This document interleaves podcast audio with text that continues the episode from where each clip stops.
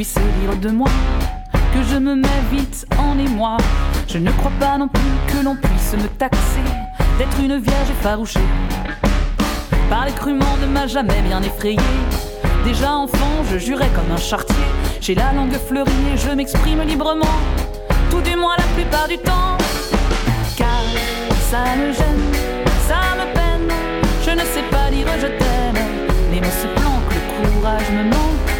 Je ne sais pas, je ne sais pas.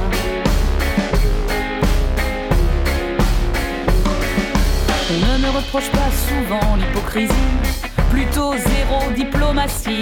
Si je vais au théâtre voir sa pièce, un ami ne me demandera pas mon avis. Sur le choix du prénom, une copine qui va d'être mère se passera de mon commentaire. C'est plus fort que moi dès que je ne suis pas seule. Ben il faut que j'ouvre ma gueule.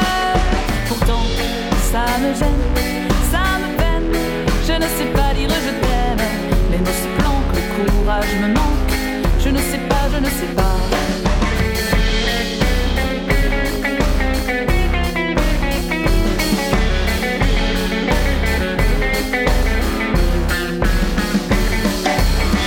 Savent bien qu'après une biture, ben il vaut mieux qu'ils me censurent. Leur homme arrangé n'arrangeant rien.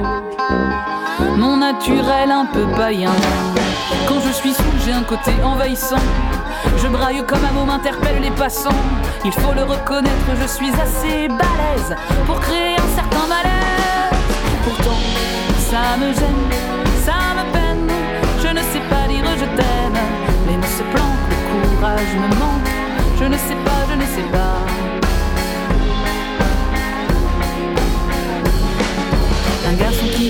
Regarde avec insistance, me tend la main et me susurre des mots doux. Là, je ne sais plus rien dire du tout et m'enferme dans ce silence. Je veux appeler ma mère, les services de secours. Donnez-moi des mots d'amour, mais je me ridiculise avec une blague pourrie. Et à toutes jambes, je m'enfuis. Car ça me gêne, ça me peine. Je ne sais pas dire je t'aime. Les mots se planquent, le courage me manque. Je ne sais pas, je ne sais pas. Je ne sais pas, je ne sais pas. Je ne sais pas, je ne sais pas. Je ne sais pas, je ne sais pas.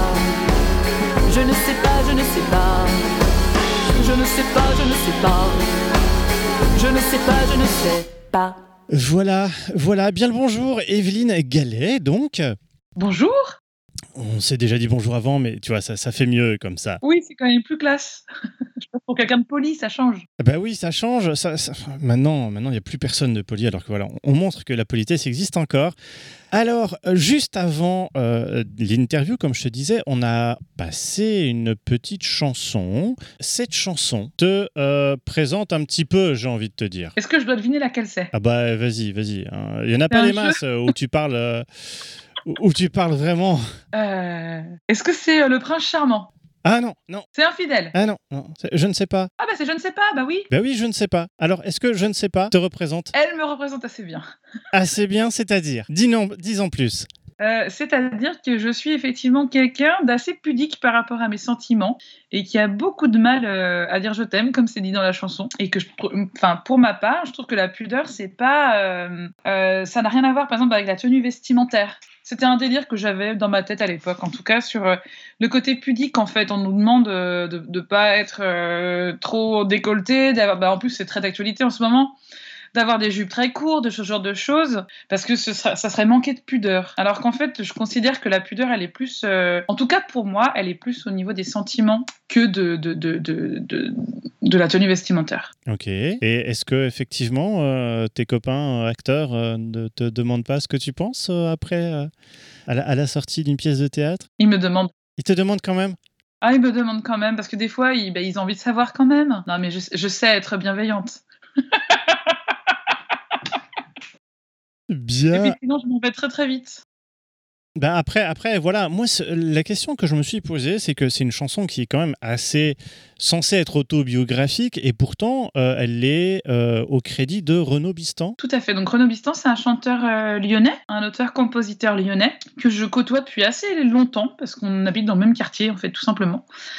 Et, et d'ailleurs, sur cet album qui est donc La fille de l'air, c'est vraiment un album où j'ai demandé aux auteurs de m'écrire des chansons en particulier avec des choses que j'avais envie de raconter moi.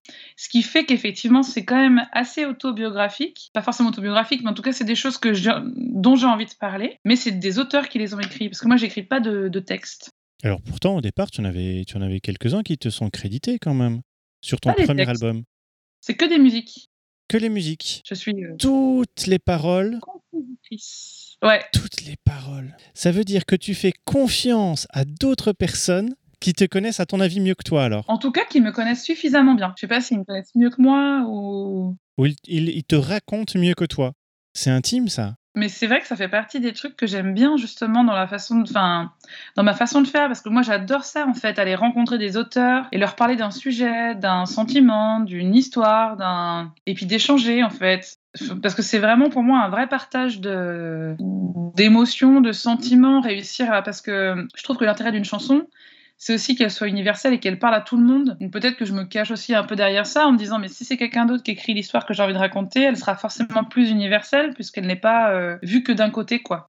Je sais pas si je suis très claire dans ce que je raconte. Bah, techniquement, il serait vu que du côté d'une autre personne. Bah non, puisque c'est moi qui arrive avec mes idées et mes envies, mes directions, et que souvent il y a un échange assez conséquent sur le sujet. Donc c'est en fait ça part sur euh, sur ton idée, tu l'expliques et c'est la sensibilité de l'autre qui, euh, qui fait que ça devient un texte. Exactement, qui va mettre les mots au, bon endroit. Et parfois, ça marche pas. C'est normal. Et quand ça marche pas, tu lui dis reprends ta copie, c'est zéro. Je lui dis tu es viré. D'accord. non, non, je rigole. Mais en fait, je me suis rendu compte qu'il y avait des auteurs qui aimaient bien être vraiment guidés. Enfin, c'est-à-dire où je suis vraiment Enfin, comment dire? Ouais, je décide presque de tout, quoi. Et il y en a d'autres que ça leur, euh, ça leur enlève toute leur personnalité d'écriture et ça marche pas du tout. Donc après, il y a eu vraiment des autres façons de procéder avec certains auteurs. Parce qu'il y a vraiment eu des. Mais j'ai eu. Enfin, moi, ça m'a étonné de de perdre en fait l'écriture. Enfin, ça leur faisait carrément perdre l'écriture, quoi. Donc il y en a, tu, tu, tu, les mets un petit peu à macérer, tu refermes le couvercle, tu reviens dans, dans, trois mois, six mois après, et d'autres, tu, tu, les maternes un petit peu. C'est exactement ça. Il y en a certains pour qui ça va durer euh, six mois, d'autres ça peut être fait en trois heures. Il y a une chanson dans l'album qui s'appelle euh, On s'embarrasse, on s'embrasse, on s'embarrasse. Et ça, ça a été fait en trois heures, quoi. Au moins, tu n'as même pas eu le temps d'aller chercher un café, de revenir, de te garer, etc. C'était fait. C'était fait. C'était hyper rapide. Et Incroyable. Comment tu choisis justement les gens avec qui tu vas travailler? Parce que il y, a, plein de gens qui écrivent. C'est pas ça qui manque, mais arriver à te dire bon, moi, avec lui, j'ai envie. Avec, euh, avec lui, ça peut fonctionner. Qu'est-ce qui va faire le déclic? Honnêtement, c'est euh, l'humain. c'est quasiment que des gens euh, bah, déjà, c'est que des gens que je connais, évidemment. Pas forcément évidemment. Tu peux avoir entendu parler ou quoi que ce soit. C'est vrai. Mais après, il faudrait prendre le temps de, vraiment rencontrer la personne pour savoir qui c'est, est-ce qu'on va s'entendre, est-ce qu'on est sur la même longueur d'onde, est-ce que la personne a aussi envie de me consacrer du temps, parce qu'on est quand même sur euh, des gens qui me consacrent du temps. Donc déjà, c'est très précieux pour, pour moi. Et euh, c'est principalement des Lyonnais, parce que je vis à Lyon. Donc on, comment je choisis? Bah ouais, c'est vraiment du feeling en fait. Ou quelqu'un que j'ai vu sur scène et je me dis, là, j'ai envie de travailler avec cette personne.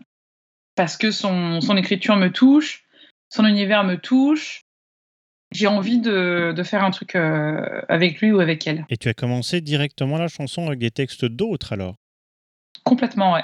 Et comment ils ont pu te faire confiance directement? Parce que si tu n'avais rien fait avant, il y a un moment où il y a dû y avoir une sorte de, de magie qui opère entre les deux. Comment tu es allé vers eux? Tu dis, bon, ben voilà, euh, moi j'ai envie de chanter, fais-moi un texte.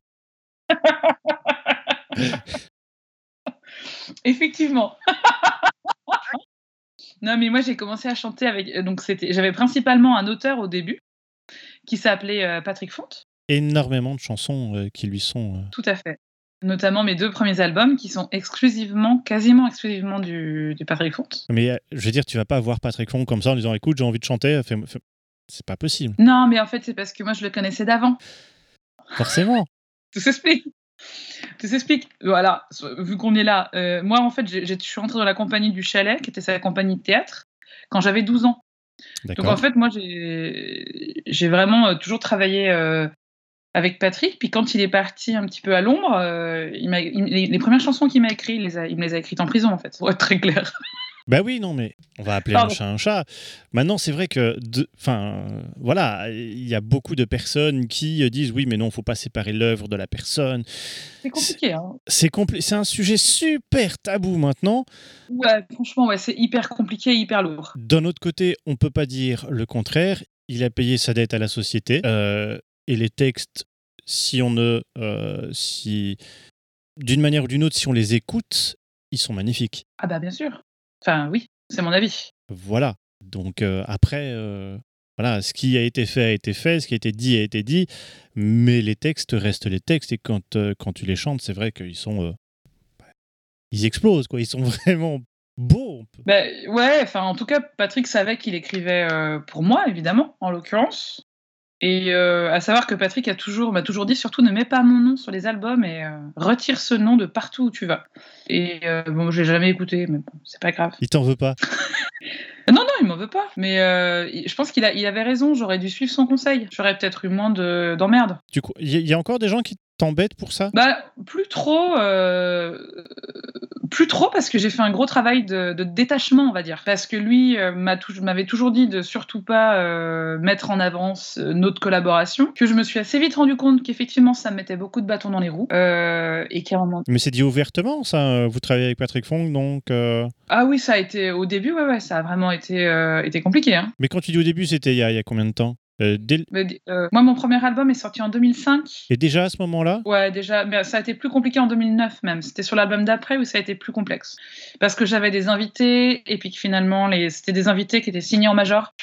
Donc j'ai pas du tout eu le droit en fait d'utiliser les voix parce que les majors ont refusé en fait, enfin la major en question a refusé que cet artiste euh, à ce point-là. Ait son nom. Ouais ouais. Puis après c'est des choses qui arrivent régulièrement. Après moi je m'y fais. Hein, euh. Mais c'est quand même toujours assez embêtant et des fois je me dis effectivement Patrick avait raison, j'aurais pas dû mettre son nom et utiliser son pseudo comme il me l'avait dit de faire. Enfin voilà. Moi je me sentais pas de, j'avais l'impression de mentir, de de pas être respectueuse de son travail. Enfin, je sais pas, j'avais plein de trucs à la con euh, qui fait que j'ai toujours été honnête par rapport à ça. C'est un respect vis-à-vis de la personne aussi, de dire ben voilà, c'est lui qui l'a fait, c'est quelqu'un qui est bourré de talent. Euh, ce qu'il a fait, il, il a, payé. Des conneries, il les reconnaît. Euh, oui, voilà, c'est ça quoi. Ce qui est aussi assez, assez impressionnant, c'est qu'on t'en veuille alors que tu as quand même certains textes, on peut dire assez clairement féministes. donc ah oui, oui. Donc je vois pas où est le problème. Bah, la question étant qu'effectivement, la personne qui l'a écrit euh, euh, n'est pas considérée comme une bonne personne, on va dire. c'est une personne qui a fait vraiment des conneries. Hein. Ben oui, on est d'accord. Je vais pas minimiser les choses, hein, mais. Euh... Mais c'est pas pour rien qu'il a été en prison. C'est pas pour rien qu'il a été en prison, exactement. Et... Mais après, voilà, c'est toujours ce truc-là de séparer l'homme de l'artiste. Est-ce qu'on peut vraiment comment moi, féministe, je suis capable de chanter des textes d'un mec aussi horrible? Enfin, vraiment des, des, débats, des débats marrants. C'est justement cette période où il y a eu euh, le grand euh, MeToo à gauche, à droite, partout, tout le temps.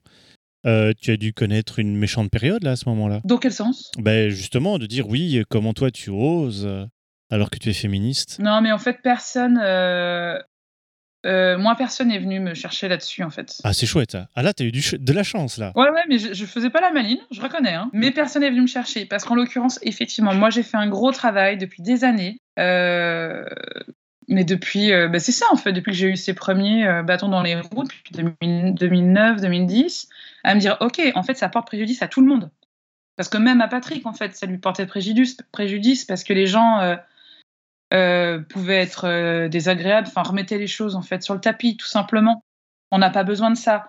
Donc je me suis dit, ok, en fait, si moi j'ai envie de continuer à défendre son œuvre, il faut qu'à un moment donné, on oublie l'homme. Donc j'ai fait un gros travail de Enfin, je mettais pas partout euh, chante du Patrick Fontre, en fait. C'est juste ça. Tu mettais un peu en retrait. Quand on me le demandait, je le disais. Ouais, l'auteur passait en retrait, ouais. Ce qui lui allait très bien, hein, encore une fois. Maintenant, c'est vrai que. En tout cas, C'est triste. Je, trouve que c'est un peu triste quand même d'en arriver là, mais bon, soit. Euh, petite chose, maintenant, enfin, parce que tu as quand même beaucoup travaillé avec lui. Tu as sur ton dernier album travaillé avec beaucoup d'autres personnes. Je suppose qu'il a dû y avoir un temps d'adaptation ou pour retrouver quelqu'un qui, qui va peut-être te correspondre comme lui te correspondait? C'est sûr que c'est super difficile. Et euh, pour trouver autant d'auteurs sur cet album, c'était vraiment une volonté de ma part de travailler avec plein de gens différents sur ce disque. Parce que j'avais envie d'éclater en fait les écritures et pouvoir vraiment travailler sur différentes écritures. Et euh, ça fait ça fait vraiment des années en fait que je cherche des nouveaux auteurs. Ça, a été un travail de longue haleine. Moi, j'ai commencé dès 2012-2013 à faire des essais avec des gens à essayer, euh, notamment aussi à travers des, des, spectacles jeunes publics, où je suis allée rencontrer pas mal de nouveaux auteurs. Il y en a certains qui sont sur l'album La fille de l'air, d'autres non. Ça a vraiment été euh, ouais, un travail de longue haleine, puis c'est aussi voir aussi avec qui je me sens à l'aise, quelle écriture m'intéresse. C'est vrai que Patrick, il a quand même une plume euh, qui, est, très ciselée, mais qui est aussi très classique, qui, moi, m'emmenait aussi toujours dans les mêmes compositions. À un moment donné, j'en ai eu. En fait, à un moment donné, j'en ai eu ras-le-bol parce que c'était toujours des octosyllabes ou des alexandrins. Et moi, j'avais l'impression de faire toujours les mêmes musiques, j'en pouvais plus. C'était horrible. je tournais en rond, en fait. Donc, j'avais aussi besoin d'aller voir ailleurs sur, euh, vraiment sur la construction, euh, de la composition d'écriture pour par rapport à la composition musicale. Et tu es satisfaite donc Est-ce que pour un, prochain album, tu seras encore autant en recherche avec autant de, personnes différentes? Je crois pas. Parce qu'il y a vraiment eu des gens avec qui j'ai vraiment pris du plaisir à composer, on va dire plus qu'avec d'autres. Donc je pense que les choses vont se resserrer un petit peu. Et puis, euh, et puis finalement, on parlait aussi donc tout à l'heure de féminisme, etc., etc. Euh, moi, dans la construction du spectacle aussi, euh, j'ai beaucoup réfléchi à cette histoire. J'ai tourné pendant dix ans, moi, avec que des hommes. et entre ces deux albums, là, celui d'avant et celui-ci, ben, je me suis vachement intéressée à cette problématique féministe, etc. pour plein de raisons aussi, parce que moi, j'ai une fille qui grandit, enfin euh, voilà, elle est adolescente maintenant, donc en fait je, me posais beaucoup de questions par rapport à la place de la femme, à, l'image de la femme, de l'ado, etc. Et, euh, et, du coup, j'ai absolument tenu à ce que dans mon nouveau spectacle, il y ait au moins une musicienne. Et, euh, C'est difficile de trouver des musiciennes? Non, c'est pas difficile parce qu'en fait, il en existe. C'est juste que peut-être qu'on a moins l'habitude d'aller en chercher. Puis après, c'est une histoire de réseau. Moi, j'ai un réseau, bon, bah, c'est mon réseau, j'ai toute ma petite famille de gens de musiciens, da, da, da. Et en fait, c'est vrai que je n'avais pas de filles. Il a fallu aller voir ailleurs, quoi. C'est, c'est... Les filles travaillent ensemble, les mecs travaillent ensemble, ça se passe comment? Effectivement, il y a un peu de ça. Euh, il y a un peu de ça. Après, c'est vraiment des histoires, euh, j'ai envie de dire aussi de génération. Parce qu'au final, effectivement, moi, dans ma génération, les gens que je côtoie qui ont mon âge, les meufs, elles sont chanteuses. Hein. Enfin, honnêtement, euh, c'est vraiment du cliché horrible. Hein. Et en fait, euh, j'ai cherché, ça, a été assez complexe, hein, pour trouver euh, la personne ou les personnes avec qui je voulais travailler. Et en cherchant, on les trouve assez euh, facilement, en fait. Mais effectivement, on se rend compte qu'il y a tout un réseau qui est plus jeune, où les filles font beaucoup de choses entre elles, ensemble. Elles sont d'ailleurs très engagées par rapport à ça. C'est plutôt intéressant, je trouve, ce qui se passe. Et donc, pour en revenir à ça, c'est cette histoire de prochain album s'il y a prochain album ou autre chose, euh, c'est vrai que je me reposerai la question parce que, en fait, sur mon album, il y a une seule autrice. Et c'est pas faute d'avoir essayé avec d'autres. J'ai essayé avec d'autres personnes, euh, enfin d'autres femmes. Les choses n'ont pas marché. Ça, c'est pas fait. On n'a pas réussi, en fait. Mais j'étais un peu frustrée de ça. Donc, sur le prochain album, je vais continuer avec cette histoire-là. Sur le prochain album, sur le prochain album. En attendant, on est toujours au premier album premier album, n'importe quoi. Au dernier album, oh là là, je suis fatigué. le premier, le dernier, bon. oui, bon, on n'est pas à ça près. Hein. La chanson que je voulais absolument euh, passer, c'était Les gens. Ok. Euh, parce que moi, ça m'a fait un peu penser euh, à la bonne période de Renault, sans vouloir être méchant avec lui, ah avec Hexagone par exemple, où il tapait bien fort. Et euh, c'est très amusant parce que quand on l'entend dans ton spectacle, dans euh, enfin, le CD juste avant, on entend les applaudissements qui sont pas du tout les mêmes que aux autres chansons. J'ai trouvé ça, mais d'une force. C'est vrai. Ça, parle, ça parle en soi et je te propose donc de, de l'écouter en version live alors.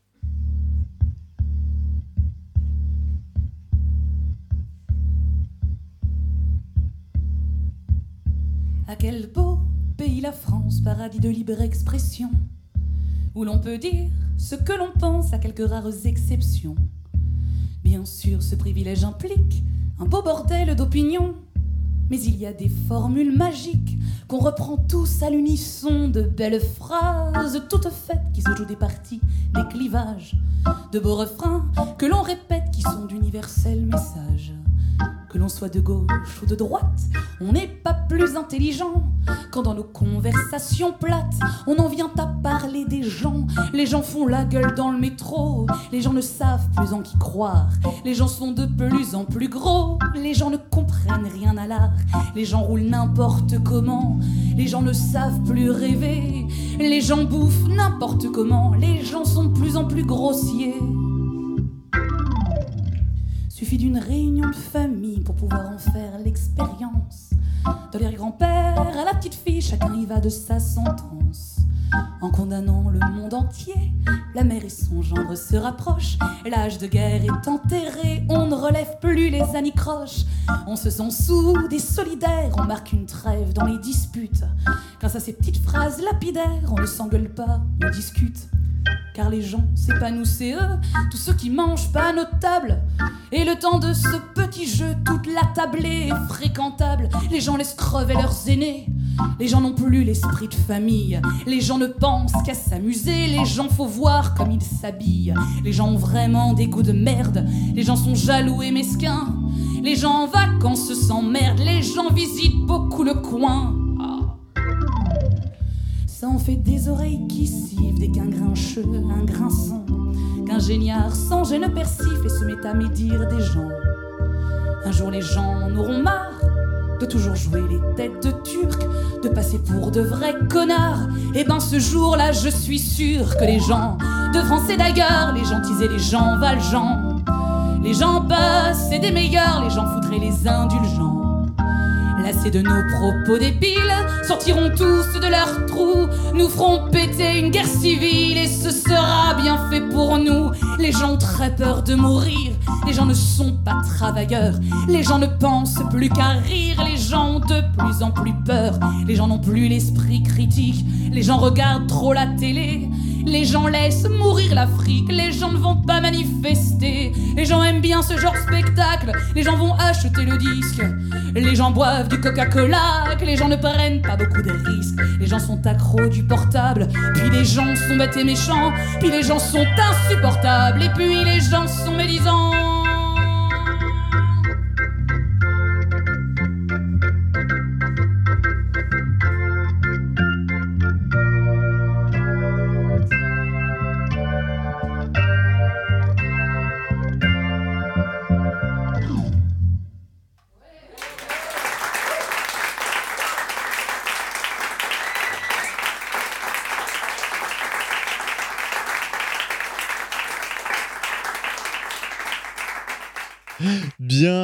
Revient donc après, euh, bah, après la petite interruption sur les gens. Est-ce que tu veux nous parler un peu de comment on peut avoir les cojones de chanter les gens devant une salle pleine? Mais alors, moi, ça m'a jamais gêné. J'ai pas du tout l'impression que c'est euh, que c'est faire preuve de, de courage ou quoi que ce soit. Parce que tu, tu, tu, tu parles quand même d'un comportement qui est euh, très humain, mais très dans l'air du temps, de dire oui, les gens ceci, les gens cela. Et quand tu y penses, dans, dans la salle, c'est que des gens. Ben oui, mais moi-même, j'en suis une de gens. Mais oui, C'est bien le- le- l'ironie du truc et ce qui fait que c'est très facile à faire et que ça demande pas forcément beaucoup de courage. C'est finalement, on- c'est bien à un moment donné de se, de se, de se remettre simplement en question. c'est l'autodérision aussi. C'est quand même fait. Ouais, et puis c'est fait avec euh, humour et, et légèreté. Mais c'est piquant quand même. Hein Oui, c'est piquant, ouais.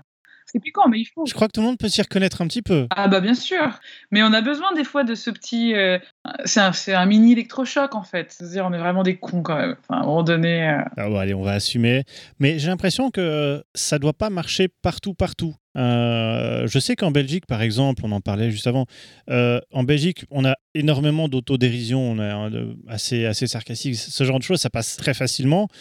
Sur Paris, par exemple, j'ai plus de mal à imaginer que, que ça passe bien. c'est- je joue jamais à Paris moi. J'ai aucune idée de comment ça passerait à Paris. D'accord. Je suis pas du tout quelqu'un... en fait, je joue pas à Paris moi. C'est un, c'est un monde à part pour moi, hein, euh, Paris. C'est... c'est, euh, je sais pas, je comprends pas. Je, je comprends pas en fait comment ça marche à Paris. Vous pouvez répéter la question? Non, mais c'est un endroit. J'y suis déjà allée jouer, hein, c'est pas le problème, mais j'ai fait très très peu de dates. C'était quasiment que des dates pro, c'est-à-dire du showcase avec que des pros qui viennent de toute la France. Donc je sais pas un public parisien en tant que tel. D'ailleurs, y a-t-il un public parisien? J'en sais rien. Mais ce que je sais, c'est qu'aller jouer à Paris, c'est la croix et la bannière, quoi. Il faut louer les salles, il faut payer pour jouer. euh. Mais c'est comme à Avignon. Hein. Euh, moi, je, je, je conçois pas le, le spectacle comme ça. Je, je valide pas ça. Et vu que j'ai pas des grands rêves de, de développement de carrière ou de comment dire, Oui, de... j'ai, bah, j'ai jamais eu envie de signer dans une, dans une major ou de devenir une star en fait. C'est pas du tout mon, c'est pas du tout mon, mon endroit. Du coup, je fais pas d'efforts pour aller jouer à Paris. Enfin, je veux dire, ça va très bien. Il y a des zones de, de- de France auxquelles euh, tu accordes plus d'importance? Non, il n'y a pas de zone euh, auquel j'accorde le plus d'importance. En revanche, il y a des zones de France qui connaissent très bien Evelyne Gallet. Il y a vraiment des zones où euh, on va dire que la chanson est développée, tout simplement, et où du coup j'y ai fait ma place. Et quand je vais y jouer, il y a du monde. Et il y a des régions où c'est pas le cas du tout. Par exemple, la Côte d'Azur, j'ai jamais mis les pieds là-bas. Pourtant, c'est pas si si loin d'où tu es. Ah bah non, c'est même euh, c'est beaucoup moins loin que, que la Bretagne ou que même euh, la région de Nantes. Nantes où j'ai- il y a vraiment Mais justement, la, la Bretagne, ouais, et ben un petit peu la Bretagne. J'ai mes petits endroits habituels. Bah là, c'est le prochain concert. euh, Il est en Bretagne, le 23 euh, octobre. Là.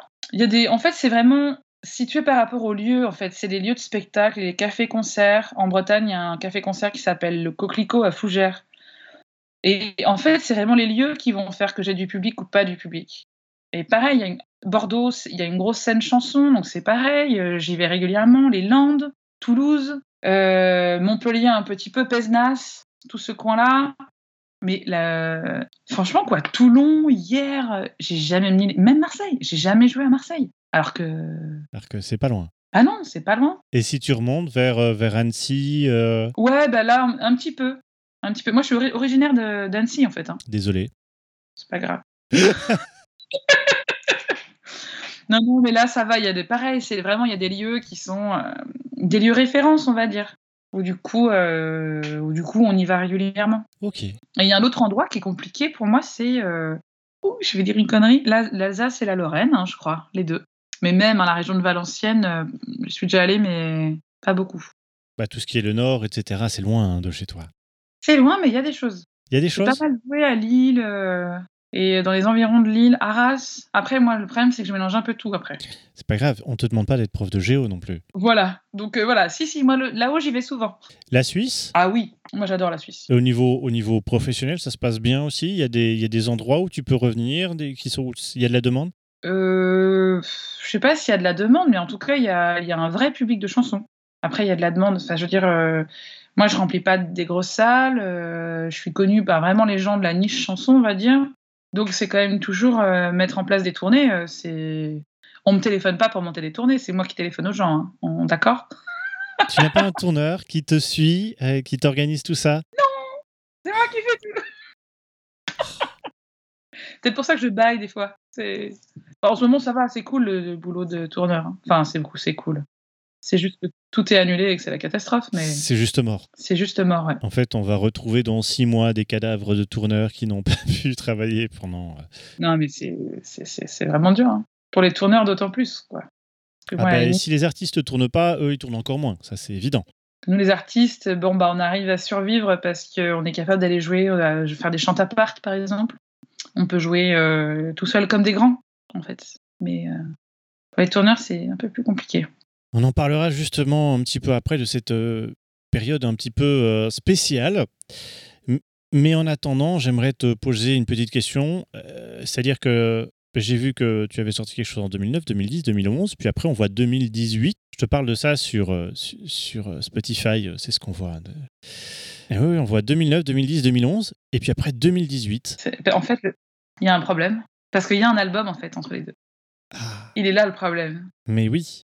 C'est qu'en fait, il y a un disque qui est sorti. Eh bien, eh bien, quelqu'un qui n'a pas bien fait son travail. Eh ben oui. Et puis moi, je sais très bien qui c'est. Ah, Et je sais très très bien que c'est en bisbee depuis très longtemps. d'accord, ok. Parce qu'on a le Je live.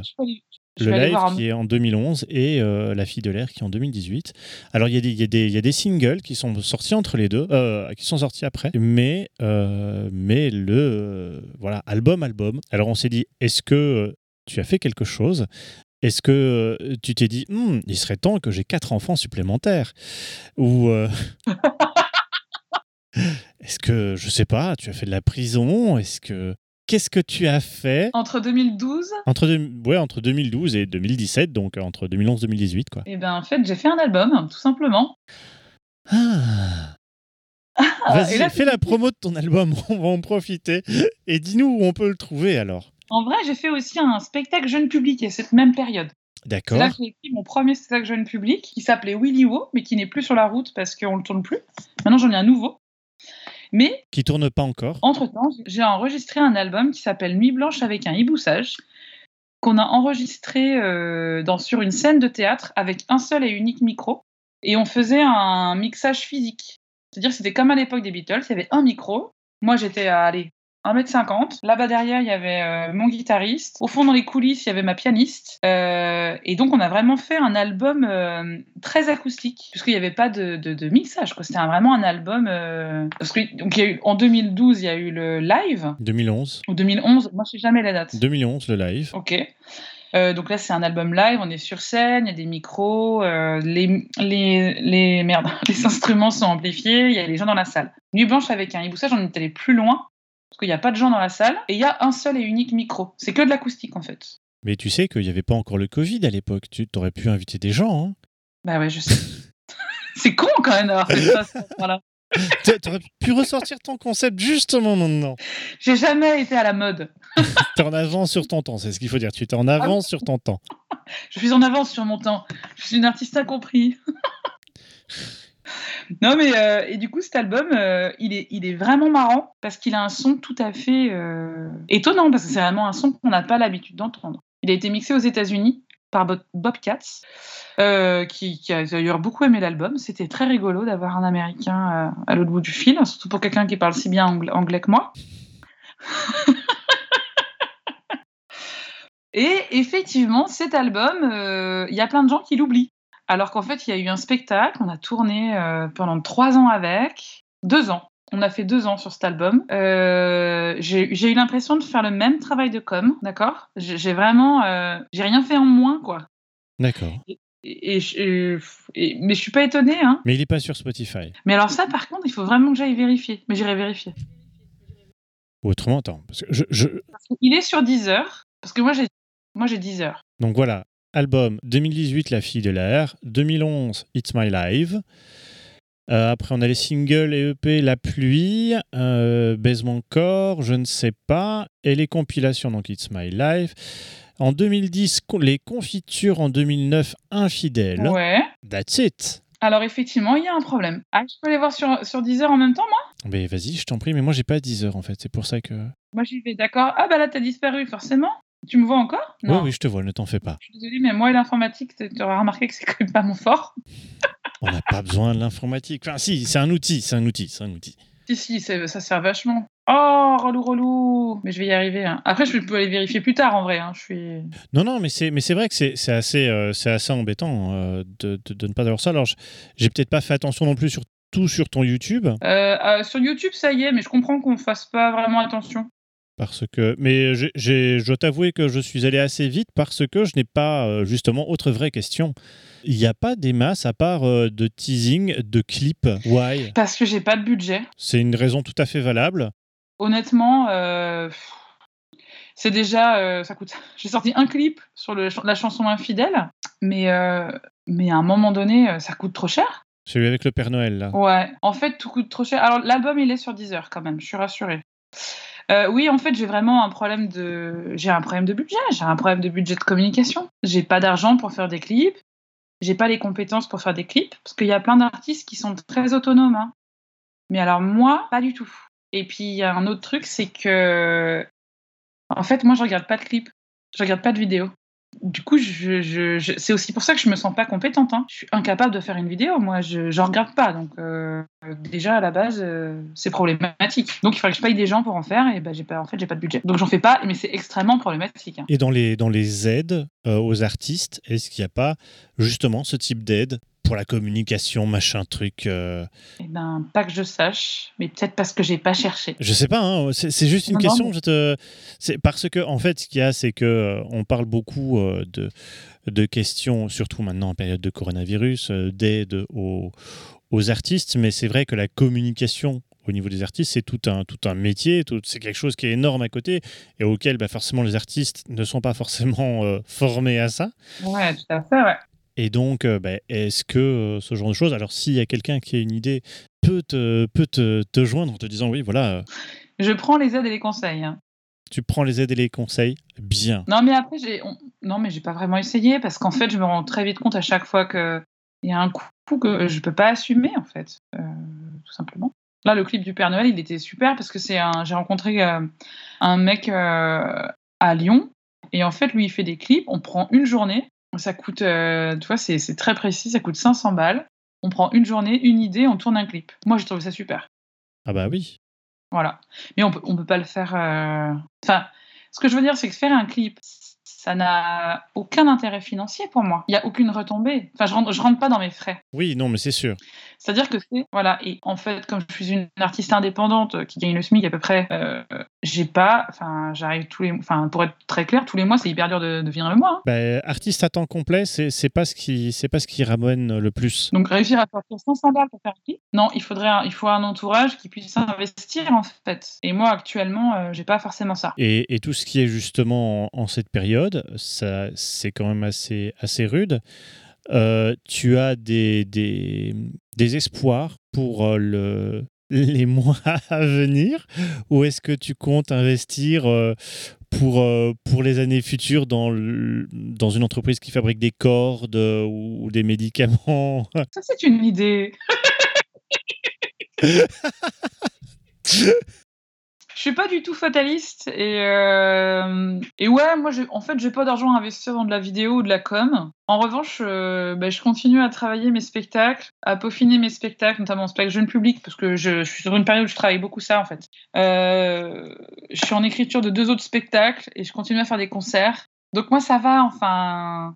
Peut-être que je réfléchis pas dans le bon sens parce qu'effectivement, je suis pas en train de me dire euh, comment je pourrais faire pour faire monter mon nombre de- de- de- d'abonnés YouTube ou de- de- d'abonnés Instagram. J'arrive pas à rentrer dans ce procédé. J'arrive pas. En fait, j'ai essayé. hein. Je suis même payée. J'ai fait une formation en marketing digital euh, pour la sortie de la fille de l'air. Et j'ai compris qu'en fait, je devais faire des clips et que je devais euh, faire des jeux concours sur Instagram pour gagner des abonnés. Je le sais, en fait. Mais sincèrement, ça ne m'intéresse pas. Ton public est ailleurs. Bah, je sais pas où vraiment trop est mon public, mais moi, mon travail, il est pas là, quoi. Moi, mon travail, il est sur scène, euh, il est à une table avec un crayon et un cahier pour écrire des choses, euh, mais il est pas, euh, sincèrement, quoi, il est pas derrière une caméra en train d'essayer de faire des clips ou d'essayer de faire des jeux concours pour faire gagner. euh, je sais même pas quoi ce que je pourrais faire gagner, en fait. Vous gagnez euh, le soutif euh, de Evelyne Gallet, utilisé le 28 juin. Ça a bugué. Ouais, c'est un peu bugué. Ah, ça y t'es là. Mais non, mais c'est vrai que Bah, Il y a vraiment. Moi, j'ai, j'ai- mais, mais je- peut-être je prends pas les choses dans le bon sens. Et il ne tient qu'à moi de faire un effort. oui, mais après, est-ce que c'est euh, ce pourquoi tu as signé en tant qu'artiste C'est autre chose. Et j'avoue que cette période euh, bah, de confinement et tout ce qui s'est passé, j'ai justement aussi beaucoup réfléchi à ça, en disant attends, mais moi, c'est quoi mon boulot? Parce que, comme on disait, c'est moi qui cherche les dates, c'est moi qui fais la communication, j'ai un jeune public, j'ai un tout public, je gère la régie, la régie de tournée, enfin tout. Il y a un moment donné, il faut se recentrer. Enfin, moi, mon métier, c'est quoi en fait? Bah, Justement, en fait, c'est de chanter. C'est de raconter des histoires à des gens. Euh, c'est de faire du spectacle live parce que parce que c'est ce que j'aime en fait. J'aime être en relation avec les gens dans la vie, quoi, dans, le, dans, la, dans la vraie vie. Alors même si les gens ils ont des masques dans le public aujourd'hui, eh ben je préférerais quand même toujours ça à, à des concerts euh, de, faits depuis chez moi devant un ordinateur. Tu peux continuer, hein Oh bah ouais, mais après j'arrête pas, tu sais. Non, non, mais, mais, mais c'est vrai qu'on a, on a, on a beaucoup de, de gens qui nous disent, mais voilà, nous, ça nous manque. En fait, on n'a même pas forcément, plus forcément même l'envie d'écrire ou de composer parce que la scène nous manque. Euh, dans ton cas, tu dis que tu fais encore des, des dates, même avec euh, les masques.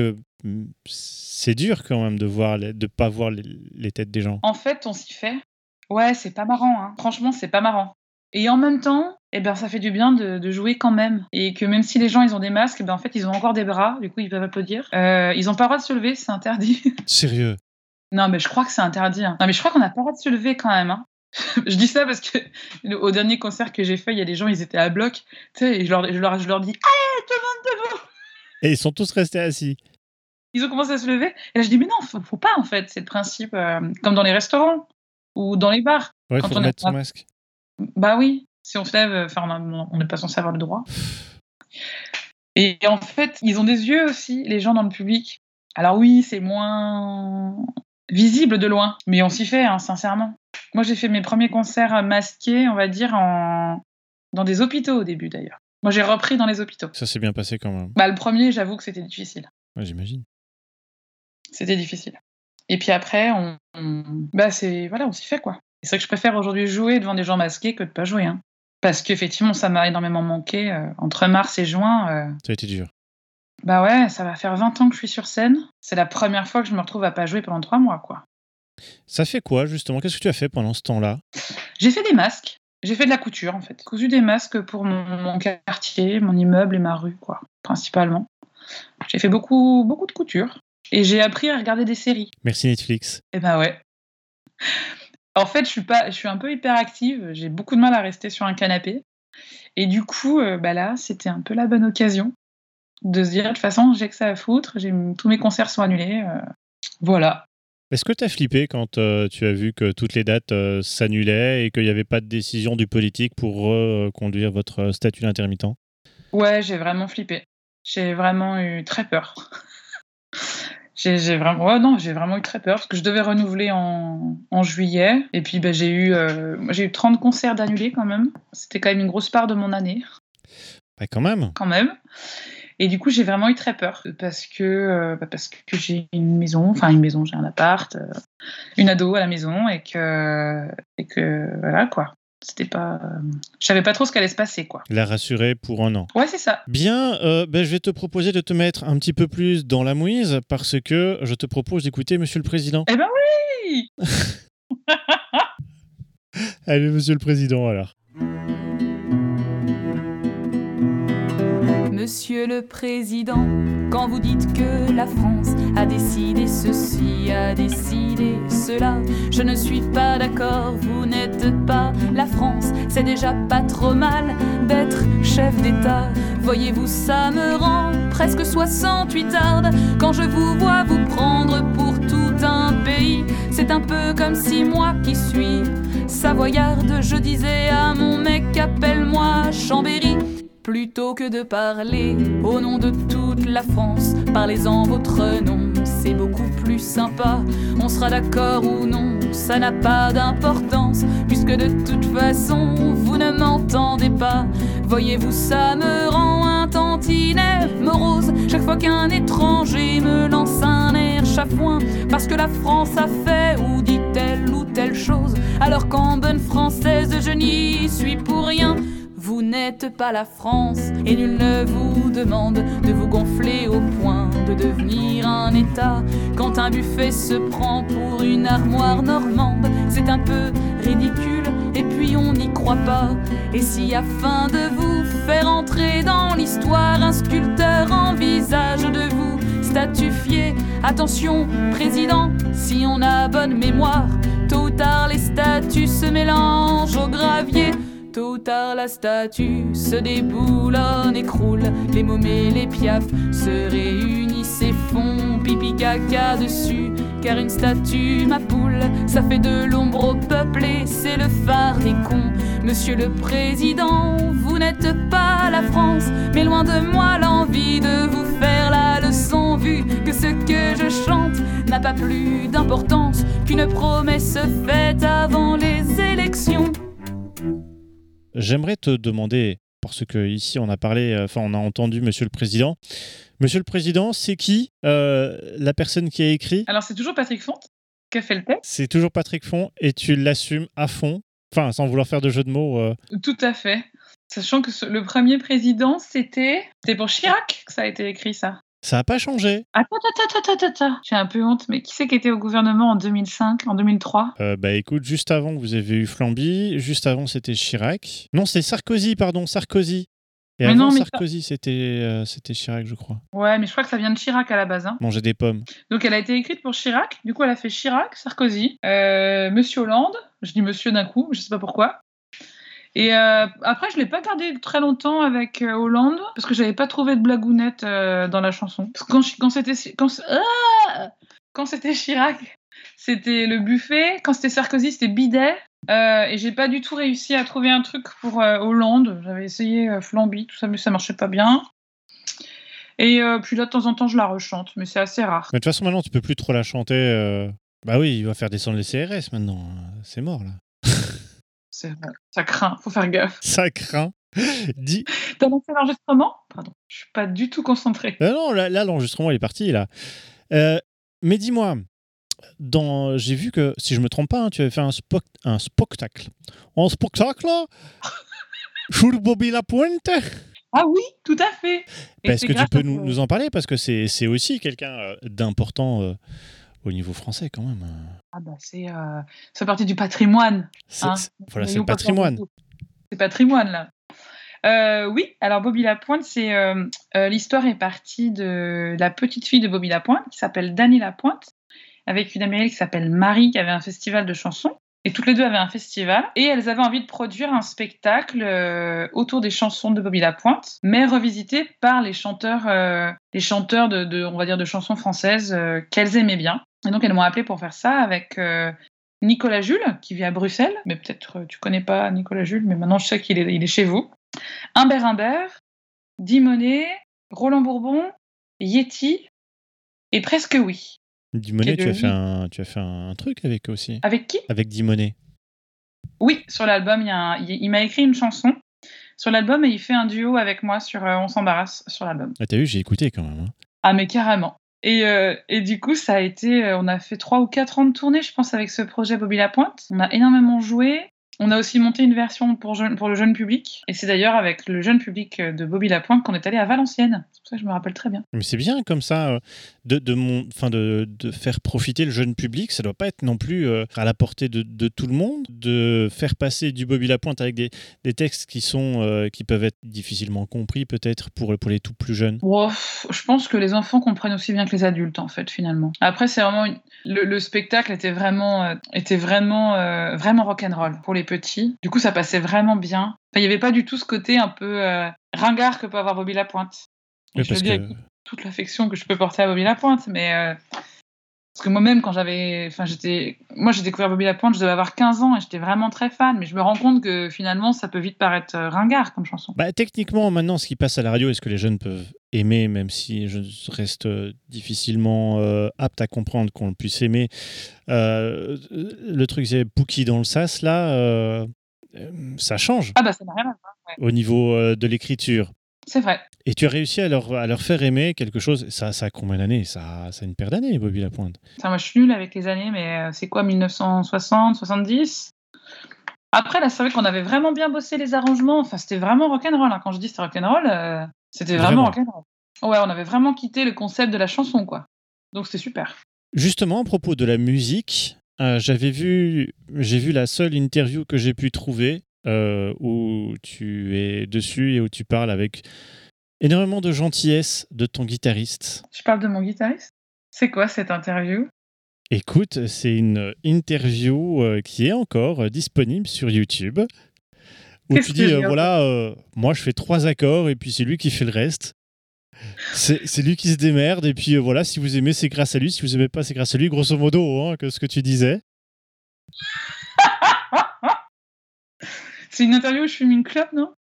Je saurais plus te dire, je me souviens plus si tu fumais une clope, mais en tout cas, tu, tu avais un petit, un petit spectacle et puis en même temps, on t'inter- on- on t'interviewait. Ah ouais, c'est dingue. J'ai aucun souvenir de ça. Voilà. Ah, quand Mais, on fouille un petit peu, hein. Mais oui, ce guitariste avec qui j'ai travaillé pendant 8 ans, quand même. Donc, on a beaucoup travaillé ensemble. Mais maintenant, on travaille plus ensemble. Oh, c'est triste. Bah, je sais pas si c'est triste, un peu. Donc, donc, Mais il faut bien, des fois. donc maintenant, euh, tu feras un spectacle sans guitare? Et non, parce que je joue moi-même de la guitare, quand même. Mais là, surtout, j'ai un spectacle où j'ai trois musiciens avec moi. J'ai une fille à la batterie, un mec au tuba et, euh, et un guitariste qui fait aussi des claviers. Mais donc, ta façon de, de faire la musique autour a changé alors maintenant? Euh, euh, bah, c'est juste qu'on est plus, quoi. Vous êtes plus, mais donc ça veut dire qu'il y a plus d'influences musicales différentes, il y a plus de d'idées, il y a plus de... Tu vas rechercher plus ça maintenant? Euh, est-ce que je- Les Je influences de chacun, je veux dire? Bah, en fait, il n'y a pas tant les influences de chacun parce qu'en réalité, on est vraiment parti de l'album de La fille de l'air. Mhm. Parce que moi, j'ai d'abord fait ce, ce, ce disque-là, enfin, j'ai j'ai d'abord fait des versions guitare-voix, d'accord? Moi toute seule. Et ensuite, j'ai envoyé les titres au réalisateur de l'album, qui a donc arrangé le- les titres pour cet album. Et on est parti de ces arrangements pour les monter en live, les titres. Donc il n'y a pas tant les influences venues d'ailleurs euh, de gens. Un peu évidemment, parce que chaque artiste et chaque interprète va amener en fait son grain de folie. Je pense à Clément qui fait les guitares et les, guitares en ce les guitares et les claviers en ce moment. Le- il arrive aussi, voilà, avec son bagage de musicien et avec ses propositions. Pareil pour euh, Greg qui fait du tuba et Elvire. Mais euh, quand même, on est vraiment basé sur l'album. Donc euh, la façon de construire, euh, pour le coup, elle a été très différente du reste. Parce que c'est la première fois que je travaillais avec un arrangeur sur un disque aussi. hein. Bah oui, justement. C'est une autre façon de faire. Ah oui, c'est carrément une autre façon.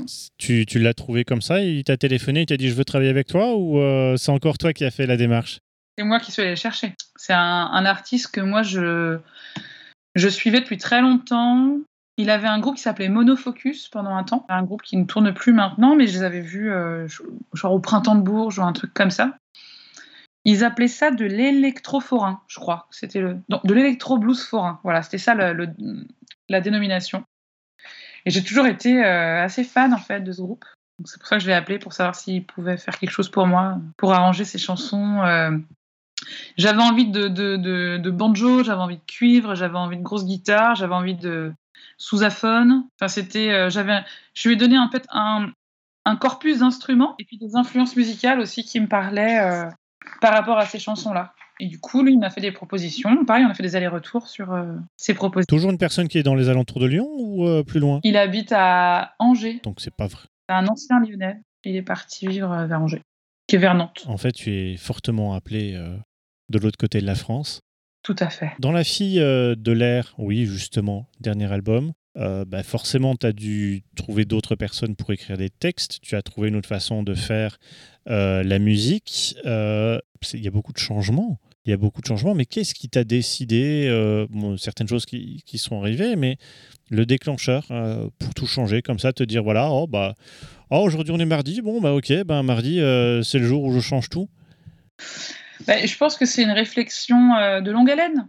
En réalité, moi, je suis restée euh, longtemps avec la même équipe euh, masculine dont je parlais, parce qu'il y avait mon guitariste avec qui je suis restée 8 ans. Avant, j'avais un tourneur avec qui je suis restée 7 ans. Et puis, j'ai eu un espèce de, de, de ras-le-bol, de cet entre-soi, de, faire toujours les choses un peu, on va dire, de la même manière, avec les mêmes instruments, les mêmes auteurs. Et j'ai vraiment eu envie d'aller euh, d'aller chercher autre chose. Après, euh, c'était même une période où je me disais, je vais plus faire d'album. Parce que je j'avais un espèce de, de ras-le-bol de ce enfin, du truc normal de faire un album. Alors on va en studio, enfin on enregistre un disque, après on fait le mixage, puis après il y a tout le protocole de sortie, euh, faut faire les papiers pour l'attaché de presse, on envoie les disques aux radios qui vont pas les écouter. Enfin, Tu peux me l'envoyer, hein, c'est pas un problème. Moi, je, moi, j'accepte. Hein. je suis pas une radio, mais j'accepte. faudrait que tu me donnes ton adresse. ah voilà, voilà. Mais il y a, je sais pas, j'en étais à, j'avais donc sorti déjà trois albums, même s'il y en a un qui est passé complètement euh, de façon invisible, mais ouais, j'ai eu un espèce de ras-le-bol à ce moment-là, d'un, d'un espèce de truc, et j'ai rencontré euh, quelqu'un qui s'appelle Pierre-Alexandre Gauthier, qui a un label qui s'appelle Z Productions, qui a produit l'album. Et en fait, au départ, j'étais pas du tout partie là-dessus, j'étais J'étais plutôt en mode euh, réflexion pour créer une scope euh, dans le, ce- pour l'environnement du spectacle vivant, avec d'autres personnes euh, par rapport à mes spectacles jeunes publics, etc. etc.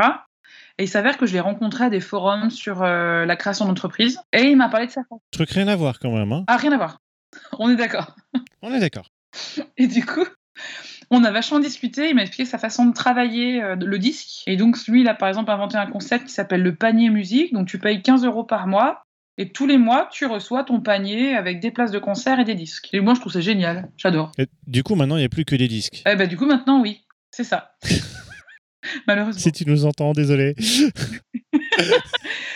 Et mais du coup, j'ai bien aimé son concept et son approche un peu différente de l'objet culturel, euh, un peu euh, avec des visions un peu plus grandes aussi. Euh, moi, j'ai jamais eu autant de moyens que ce que j'ai pu avoir pour La Fille de l'air pour faire un disque. C'est aussi un disque qui change par son coût. D'habitude, je produis des albums qui tournent autour de 20 000 euros pour être euh, très franche et direct, transparente. Et là, on est sur un album qui est plus du double.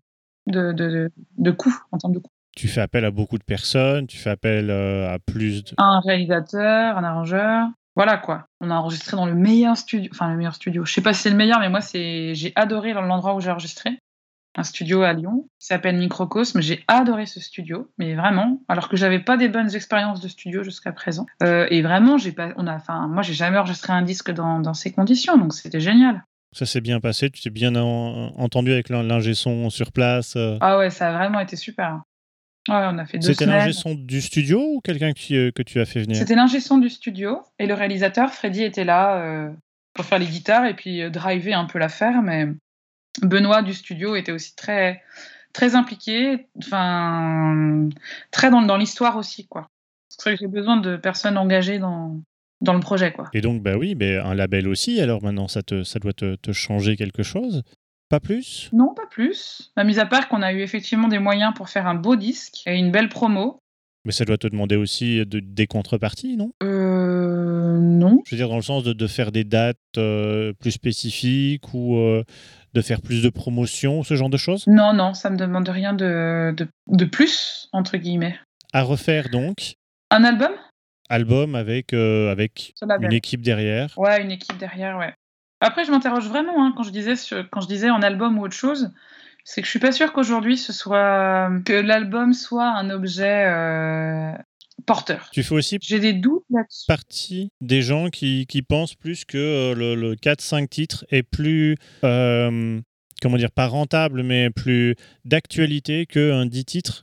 En fait, j'ai du mal à avoir un vrai avis parce que je sais qu'avec un 4-5 titres, on aura, il n'y a pas de chronique presse. C'est euh, l'EP, comme on dit, est difficilement défendable en presse et en médias. Contrairement à un album. Mais euh, l'album coûte plus cher à faire qu'un EP. Enfin, honnêtement, euh, je peux me planter, je pense que le vrai truc aujourd'hui, c'est de développer l'aspect vidéo et réseaux sociaux si on veut agrandir sa fanbase. Qu'il n'y a pas 36 solutions et c'est pas en faisant- et c'est pas en mettant 40 000 euros pour un album qu'on qu'on peut aujourd'hui, je pense, agrandir sa, sa fanbase.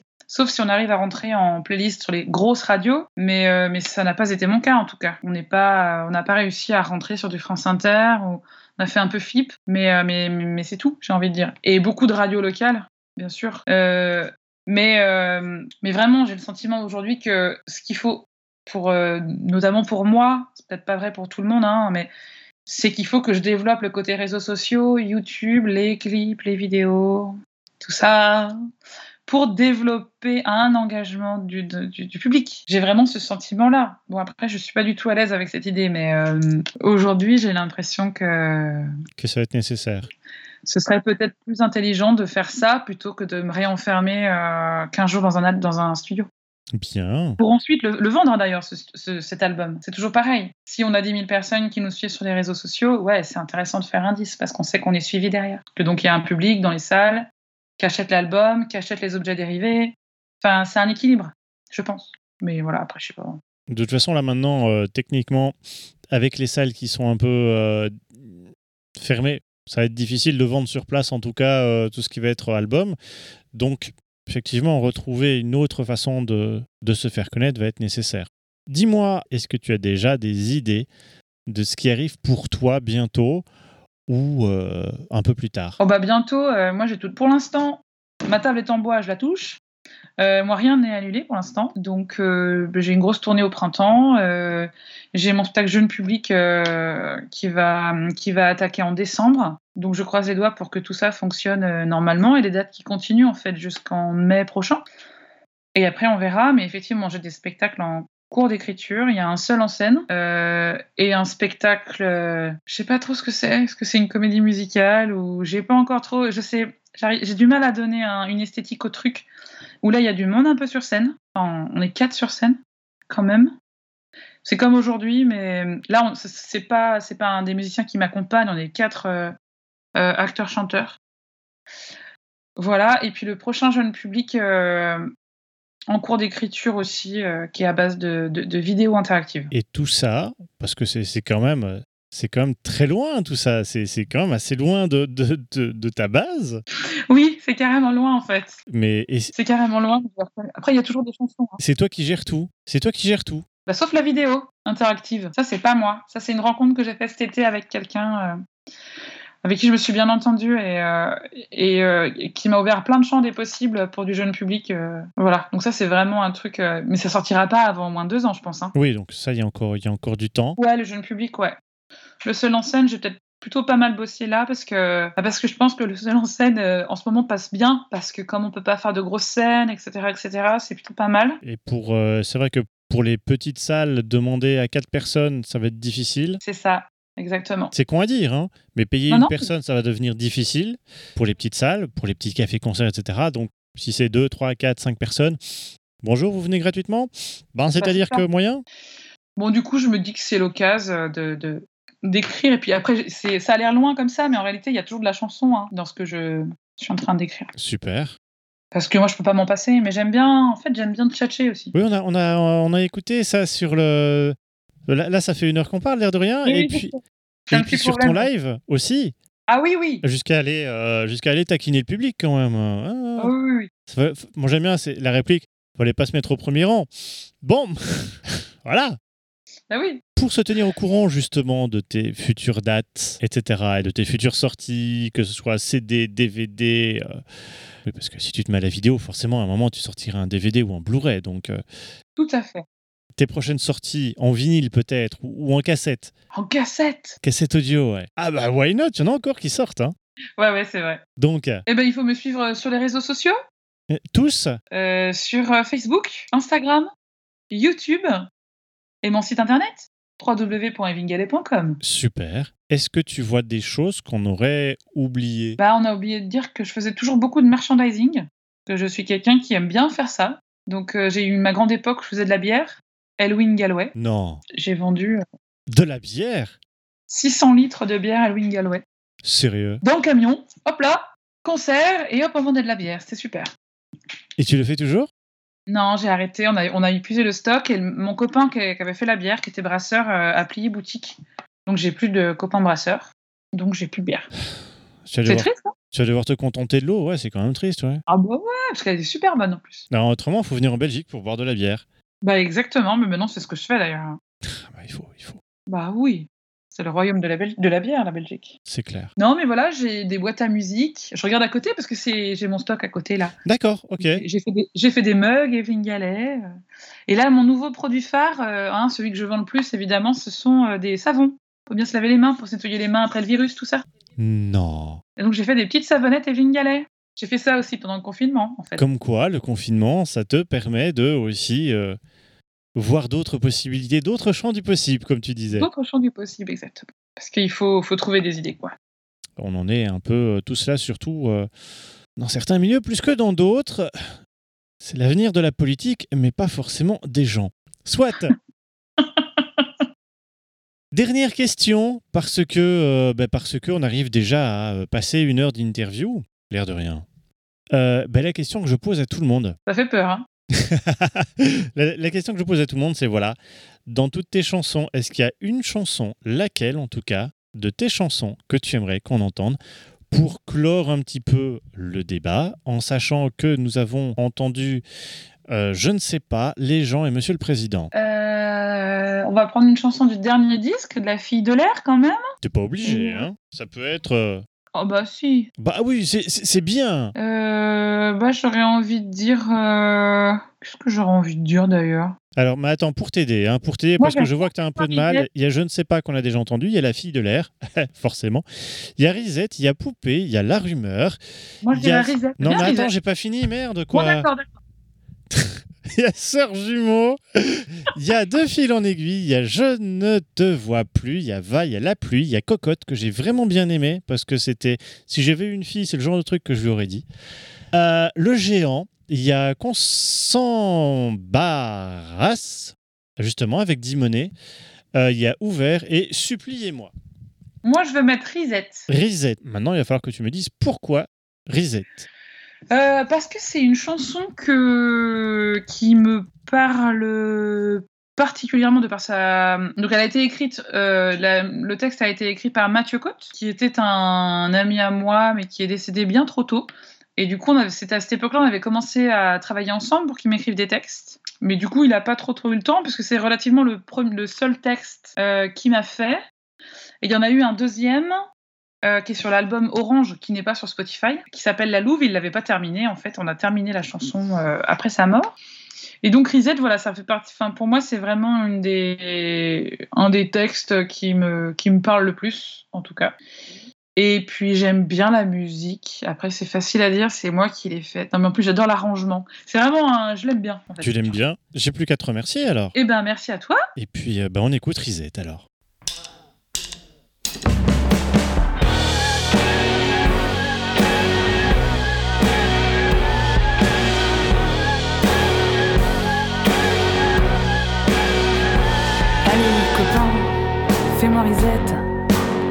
Le regret, c'est quand que tu l'abandonnes de notre défunte amourette. Dis-moi, c'est quand que tu me pardonnes, dis-moi, c'est quand que c'est prévu? Notre retour à la normale, faut-il que tu passes en revue? Toutes tes raisons d'avoir mal? Allez, copain, fais-moi risette. Y a rien de pire que ton mépris, c'est quand que tu appuies sur reset, que tu oublies mes conneries.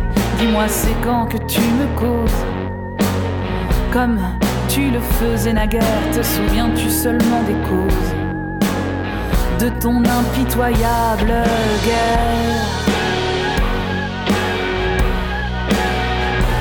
Allez, copain, fais-moi risette. Quand que tu ne me hais plus, quand aurais-je réglé mes dettes? Dettes de cœur, dettes de cul, si tu veux, traite-moi de salope. C'est pas ce que j'appelle un scoop, et tu l'aimais bien, la salope. Quand tu la prenais par la croupe. Allez, copain, fais-moi risette. Fais donc tourner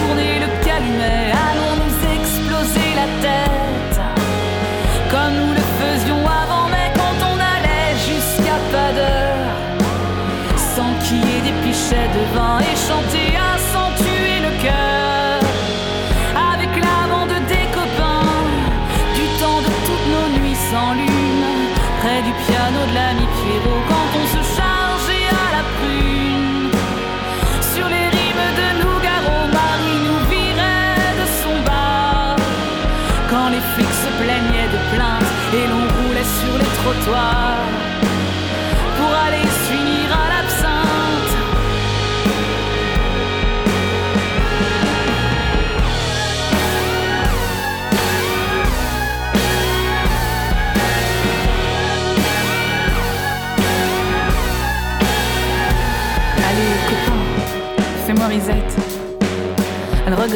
c'est quand que tu l'abandonnes de notre défunte amourette.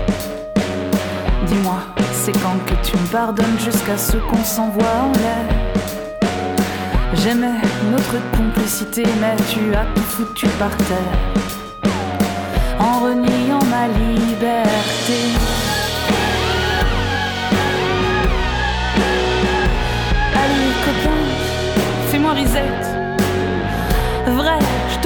Pardon, j'avais cru que dans ta braguette pouvait se cacher Cupidon. Tu vois, je suis toujours aussi conne. Avant, ça te faisait sourire, copain, jusqu'à ce que tu me pardonnes. Je vais m'appliquer à te faire souffrir.